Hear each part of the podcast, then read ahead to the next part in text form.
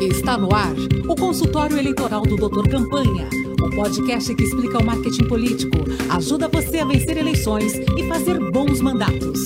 Com Justino Pereira, Cleiton Bozon e José Carlos Menezes.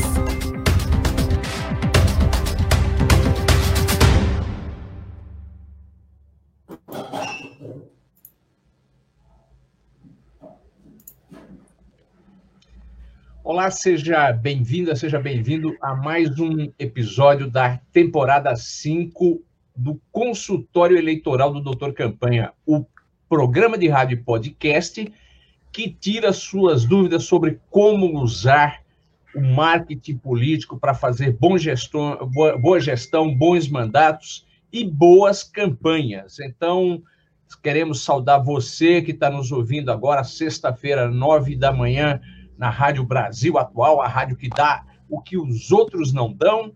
Para você que mais tarde vai nos ouvir no Spotify, onde estão todas as nossas temporadas, as quatro temporadas anteriores, e para você que nos verá em algum momento no YouTube.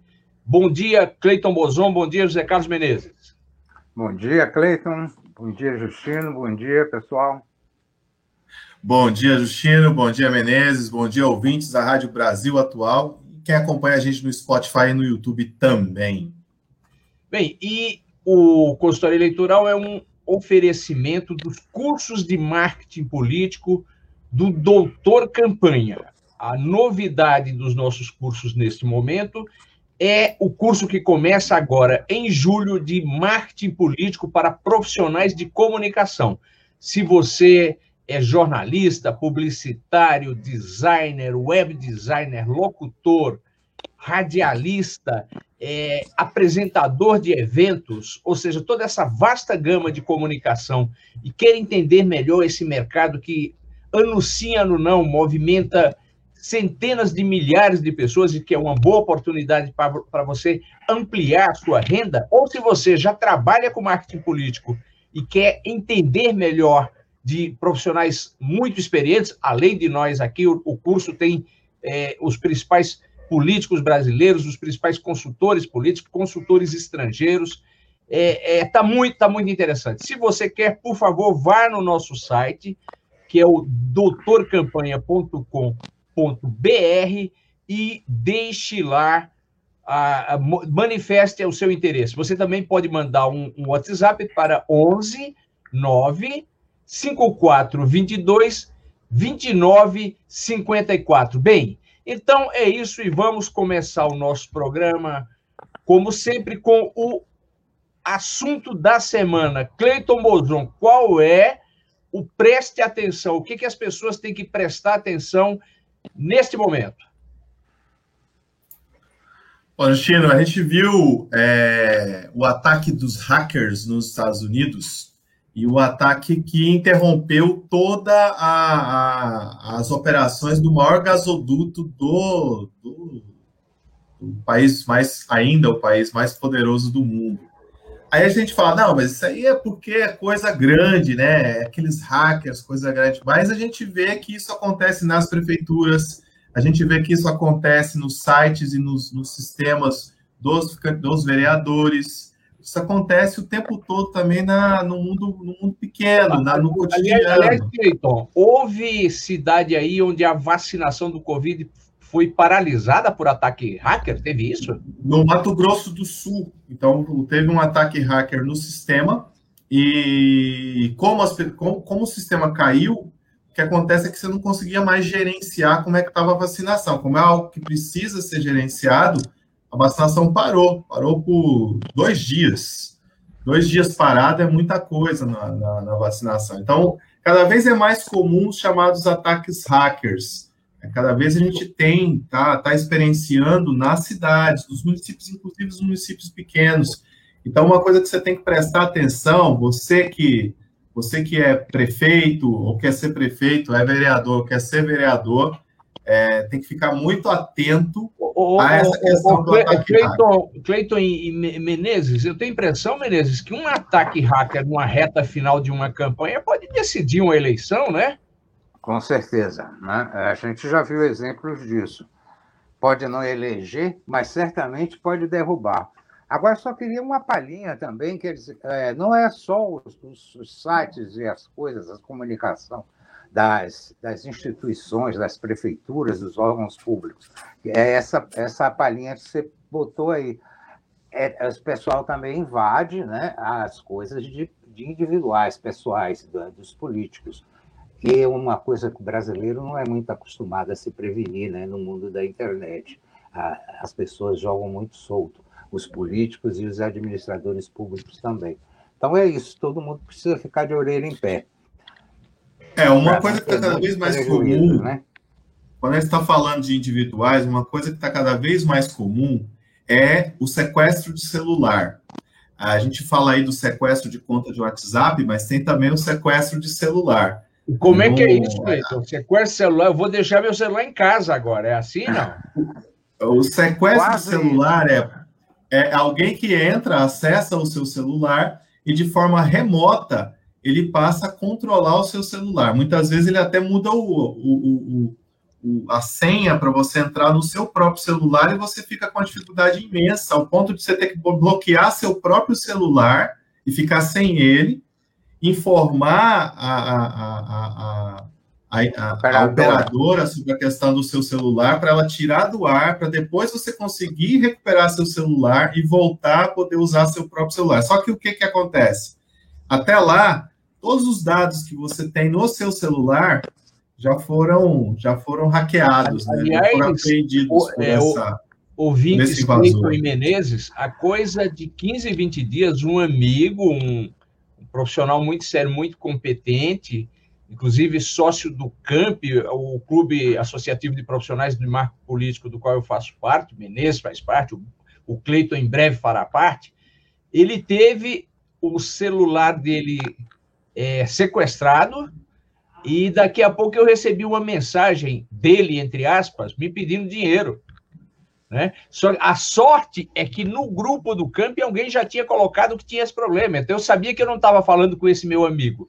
E aí eu aproveitei para esticar a conversa com o rapaz do outro lado da linha. Até, até que ele viu que, que eu que estava meio que zombando dele, ele, ele me deixou falando sozinho. Mas se eu não tivesse visto essa, essa mensagem antes, com certeza eu teria emprestado o dinheiro que ele estava pedindo. E era para mandar um pix. Vou contar rápido aqui para vocês. Aconteceu isso aqui em casa. O, o cara entrou no WhatsApp da minha mulher e pediu dinheiro emprestado. A gente tomou consciência uns 10 minutos depois que ele entrou, porque alguém ligou dizendo, perguntando: é, vocês estão numa situação difícil e tal, pedindo dinheiro, é, como é que é isso? Posso ajudar? Ele disse: oh, socorro, polícia, né?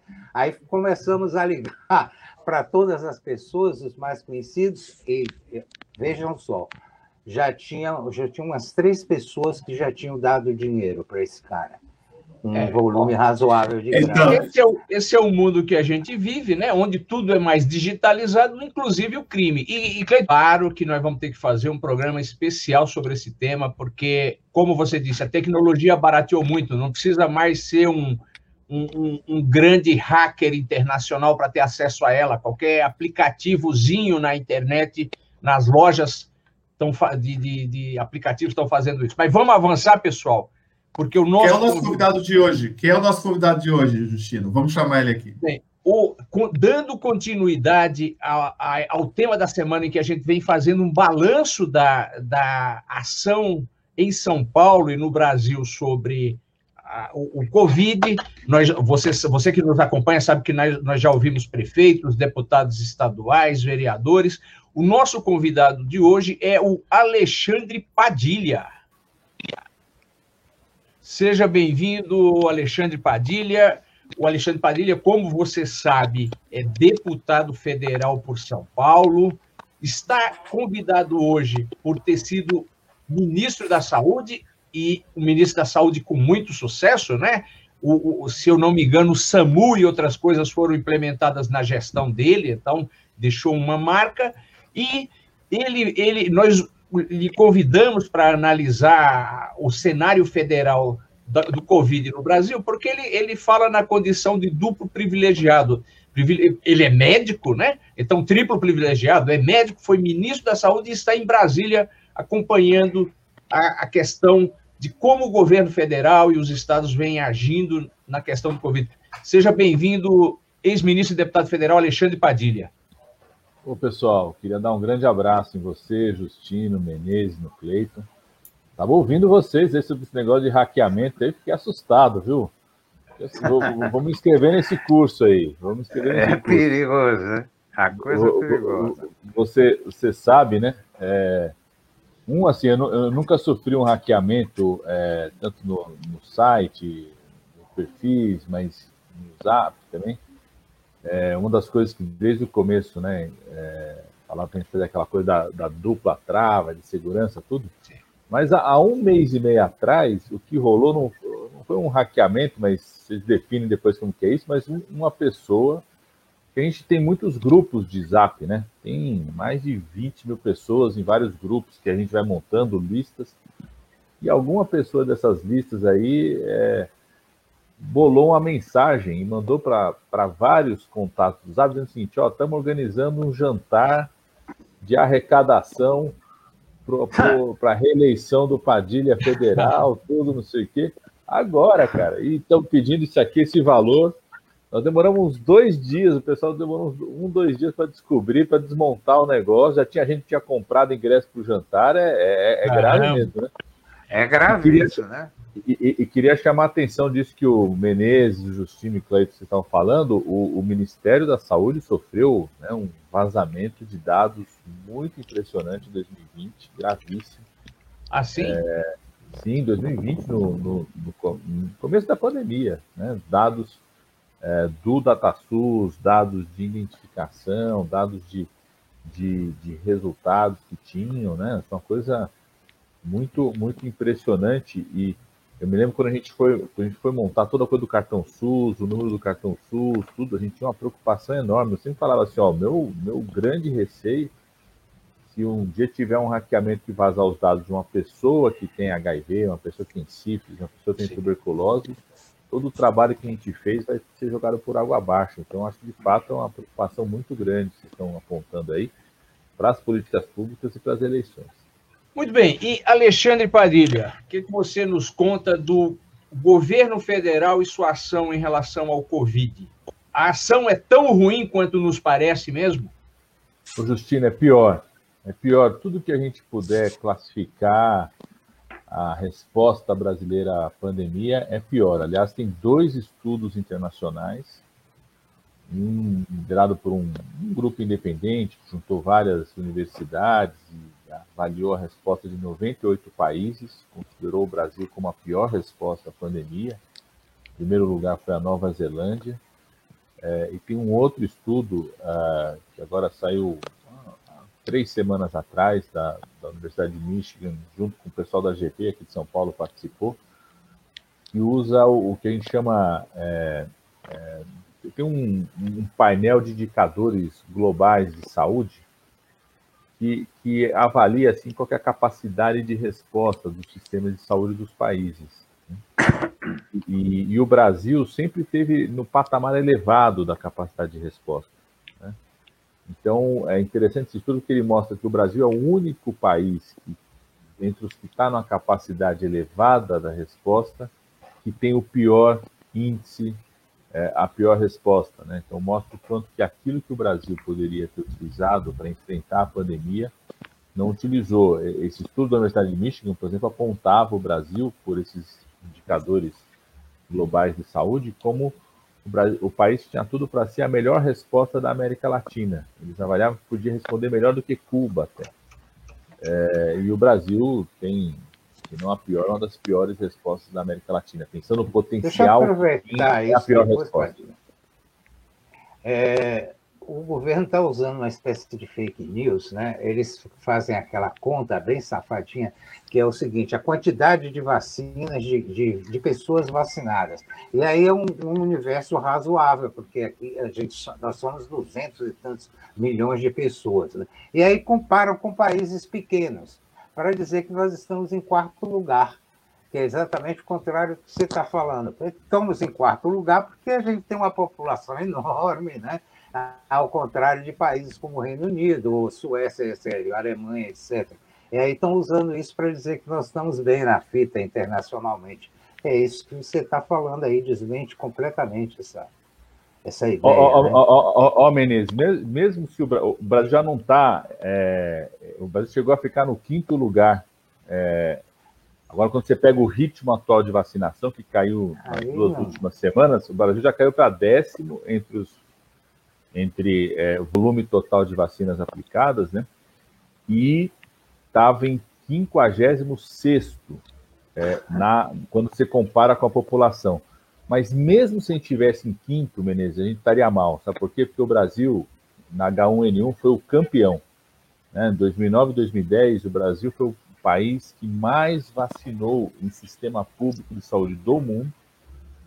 A vacina do H1N1 ela não tinha indicação universal de vacinação, né? Você, H1N1, a, a indicação da MS era vacinar só os grupos prioritários, porque ela não tinha tanto poder de bloquear a transmissão de uma pessoa para outra, ela tinha mais o poder de evitar mortes e, e internações graves.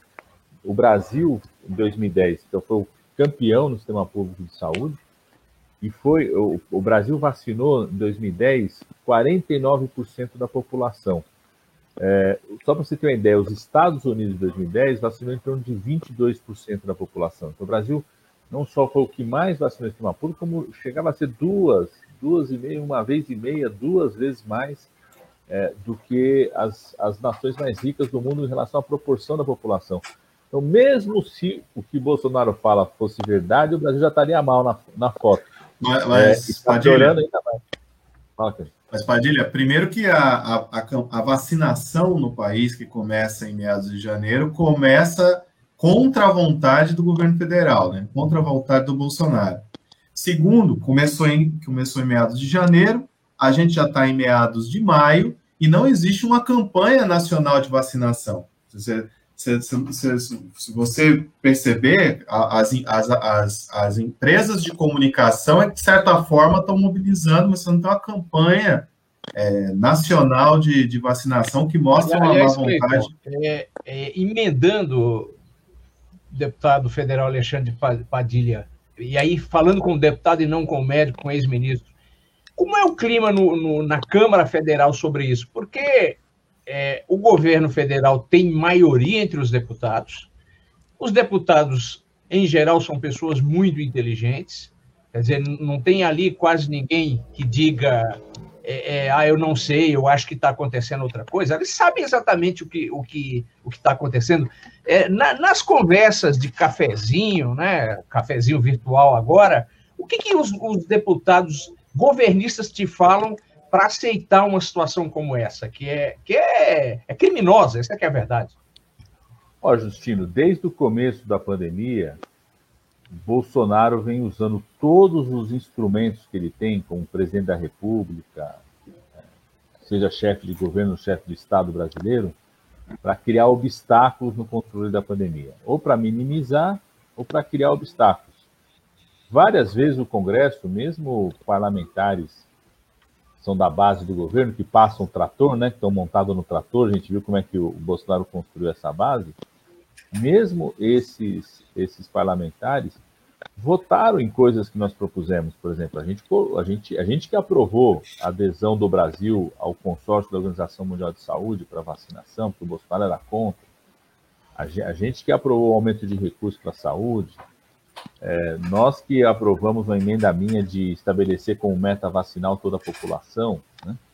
É, então esses parlamentares chegaram na hora, se confrontam, como se falou, com uma certa verdade, que nem eles conseguem contra. Então, votaram a favor. E o comentário é esse: ah, esse presidente, esse presidente. Agora tem um, um segmento, e eu acho que é isso que o Bolsonaro fez essa opção, tem um segmento é, eu diria que é minoritário, ele vira majoritário porque o Bolsonaro usa os outros instrumentos, que é o dinheiro, o fisiologismo, tudo, mas tem um segmento que repete, sabe, repete de forma é, é, reiteradamente essas, essas falas do bolsonarismo. Né? Então, o Bolsonaro optou não por controlar a pandemia, mas o Bolsonaro fez uma opção para construir um campo político na sociedade que despreza a vida, que despreza os mais pobres, que conhece pouco é, do que é o Brasil, do que era o Sul, sabe? É, é, tem um segmento, por exemplo, que nunca imaginou. Quando você fala que o Brasil foi o país que mais vacinou em 2009, 2010 na H1N1, tem uma parte dos parlamentares que desconhece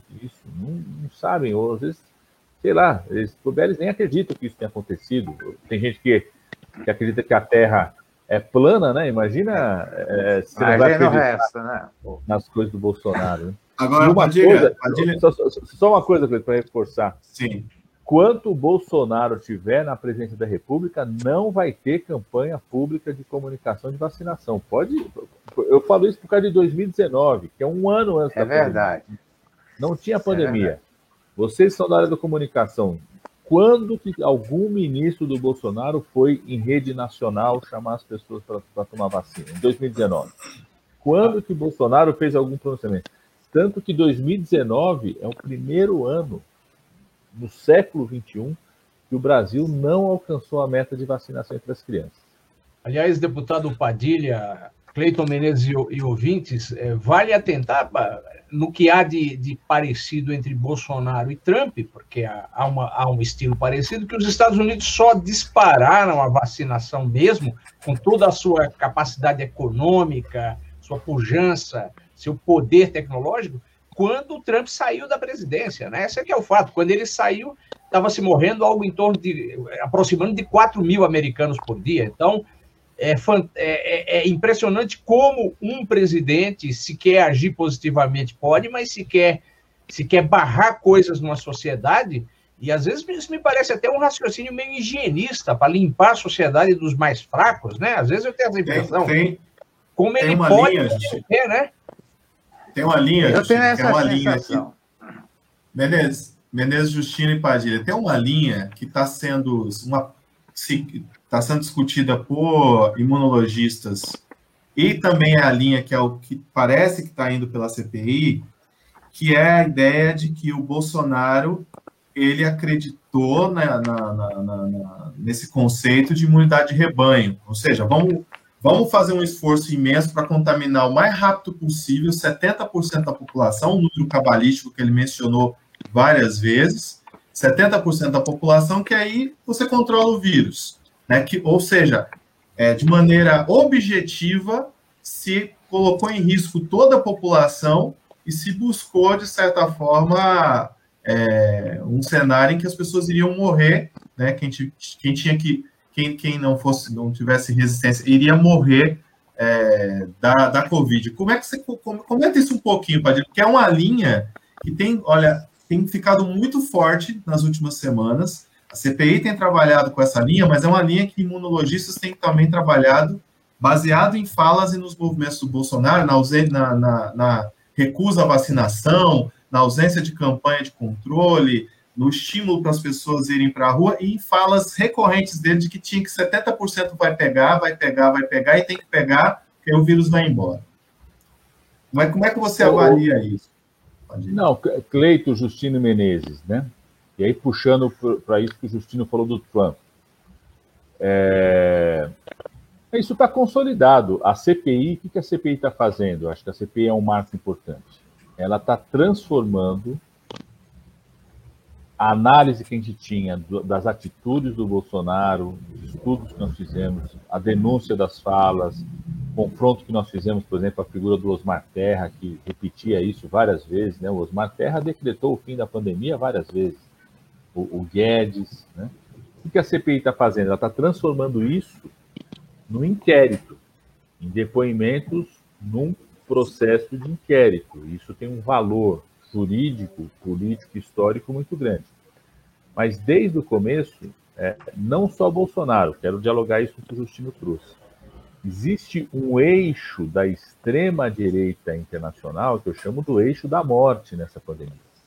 Porque é Bolsonaro, é Trump, é o Modi, o primeiro-ministro da Índia, que está acontecendo, está acontecendo na Índia pela a mesma linha, é o Boris Johnson no início, o primeiro a fazer o discurso de alcançar a imunidade de rebanho, primeiro adotar como estratégia, de que a estratégia era é, é, deixar as pessoas se infectarem, tentar proteger os que tinham maior risco, né? então proteger os idosos, tudo, foi o Boris Johnson, né? porque chegou primeiro na Inglaterra, chegou antes do que chegou nos Estados Unidos, chegou antes do que chegou no Brasil. E o discurso era esse, ó, a gente precisa deixar, porque precisa deixar se infectar para passar o mais rápido possível a pandemia. Aconteceu, alguns países, as instituições não permitiram isso. O principal exemplo é o Boris Johnson. O Boris Johnson tentou adotar isso como estratégia. É, não funcionou, né? O, o Sistema Nacional Público é, do Reino Unido disse, ó, peraí, né? Está entrando em colapso o sistema, quase entrou em colapso o Sistema Nacional Inglês, que é muito mais forte, muito mais consolidado do que o nosso. O Parlamento Europeu também, porque estava todo o clima do Brexit, o Parlamento Europeu fez uma pressão sobre o Reino Unido para adotar estratégias, sobre o Reino Unido e sobre a Itália. Então, é, é, essas instituições não permitiram. Aí o próprio Boris Johnson se infectou, foi parar no UTI. Ele, quando sai da UTI, inclusive, ele faz um, uma fala muito simbólica, que ele faz um agradecimento ao Sistema Nacional Público Inglês, Sim. reconhece que sempre foi um, um, crítico como líder de extrema-direita, nunca foi favorável ao Sistema Nacional Público Inglês, então ele reconhece o papel do Sistema Nacional Público Inglês e reconhece o papel dos imigrantes, porque quem atende ele é uma portuguesa, uma enfermeira portuguesa. É uma fala muito simbólica, e a partir dali o Reino Unido muda a sua estratégia. Os Estados Unidos teve que ter uma eleição. Os Estados Unidos mudou a estratégia porque teve uma eleição e tirou o Trump. Né? É, mas a agência, por exemplo, a agência dos Estados Unidos não autorizou que o governo americano distribuísse cloroquina. A primeira a falar da cloroquina foi o Trump. Bolsonaro veio depois, como é, bom suplício. Mesmo assim não aconteceu nada lá, né? É, então, aí o, o, o, a agência americana não permitiu. Aí o Trump pegou toda a cloroquina que ele tinha e mandou para o Brasil. Vocês lembram disso? Mandou de avião para o Brasil. Então, é, Cleiton, tem a, a, a, nossa fala política desde o começo era caracterizando essa postura de Bolsonaro como um genocida que apostou. Ele fala várias vezes, Bolsonaro falou várias vezes, ó, vai morrer gente, vai morrer gente. Isso só vai parar quando chegar a 70% das pessoas. Ele falou. Né? Tem uma coisa que Bolsonaro é, ele, nisso ele é muito explícito sempre, no, no show de horrores que ele é. Né? É, um sujeito sincero. É, é, é, é muito explícito no que ele fala. Então, ele falou, e tem vários estudos, o principal da professora Deise Ventura, da Faculdade de Saúde Pública, que analisou 300 atos normativos, leis, vetos, portarias de Bolsonaro, que encadeiam isso. Mostra que um, era um projeto, não é incompetência. É um projeto em curso de achar que a pandemia seria controlada, deixando as pessoas se infectarem. Aliás, aliás Alexandre, para a gente encerrar, Cleiton, e entrar para o nosso próprio próximo bloco, que a gente teria aqui três horas de conversa, pedir para o Padilha continuar. Né? Como? É, ou, ou mais. mais, né? ou é, mais. Pedir, pedir para continuar com a gente é, os segmentos da esquerda é, e da direita, da direita liberal também, cometem um, um erro gigantesco, na, na, na, na minha opinião, que achar que o, o, Bolsonaro é um burro, é um ignorante, que faz as coisas sem saber no que está fazendo. Não, eu tenho a impressão que ali tem uma, tem uma vontade muito clara, tem um cálculo político. Ali não é não é, não é o idiota agindo, é, é pode ser um genocida, mas não é o idiota, é uma pessoa que sabe o que quer e que tem respaldo numa parcela minoritária da sociedade, talvez seja 10%, mas que por ser muito ativa, ela, ela é mais estardalhosa do que as parcelas maior, maiores. Na política, a gente sabe que é assim: uma minoria ativa vale mais que uma maioria passiva. passiva. Cleiton Bozon, e agora? Bom, Padilha, fica para ouvir o caos da semana, que a gente sempre faz um, um caos da semana na voz de veludo do Menezes, e depois a gente encerra o programa, mas fica aí para você ouvir o caos e a gente encerra o programa depois do caos da semana, tá bom? Vamos lá, Menezes, a vinhetinha antes. Muito obrigado, deputado Alexandre Padilha. Muito esclarecedora a sua participação no nosso programa. Um grande abraço, Justino, Cleito e Menezes. Quero ouvir o caos aí. Isso, vamos, para o caos. Muito obrigado, muito obrigado, Padilha. Bom, o caos dessa semana é interessante porque é uma coisa é, ao contrário do que o povo faz. Bota o retrato do velho outra vez, bota no mesmo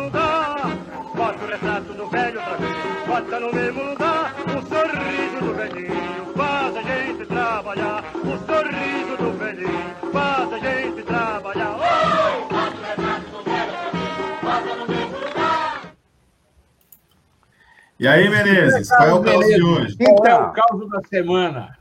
Você Aí, queimou a então, largada. Vamos falar, vamos falar, é, queimei a largada, né? Vamos falar de um sujeito muito interessante também, que é o Magalhães Pinto. E um- uma situação muito rara Magalhães. Pinto?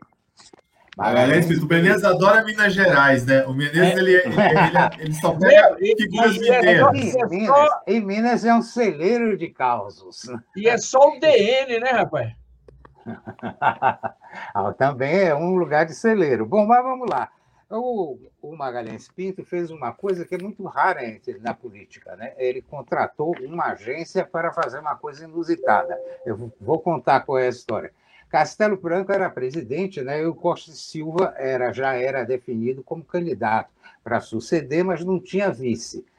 Magalhães tinha saído do governo de Minas e aí começou um zum, zum, zum de que ele poderia ser esse vice. Né? Quando o- esse barulho começou a ficar mais alto, ele convocou uma agência de propaganda, todos os caras da agência de propaganda, e saiu-se com essa, assim, mais ou menos isso. Olha, estão falando muito em meu nome para companheiro de chapa do general Costa Silva. Eu acho que já dei minha contribuição à vida pública nacional, está na hora de me retirar. Mas estão insistindo demais, devo estar preparado para qualquer eventualidade. Por isso chamei vocês. Aí os caras falaram: ah, quer dizer que o senhor pretende uma campanha que torne inevitável a sua escolha? Se não, não, meu filho, não é isso. O que eu quero é uma campanha para me dar cobertura no caso de minha indicação não ser efetivada. O que eu quero é sair bem do episódio. É bem ao contrário do que costuma ser, né? Mas é coisa de raposa política, né? Sábio, né? publicitária para. Ó, vou sair bem dessa jogada. Seja o que for. Bem, pessoal, e obrigado. Boa sexta-feira para quem está nos ouvindo na Rádio Brasil Atual. Mais uma vez, obrigado ao deputado Alexandre Padilha, Cleiton Menezes, nossos ouvintes, e vá ao nosso site doutorcampanha.com.br e saiba sobre os nossos cursos de marketing político.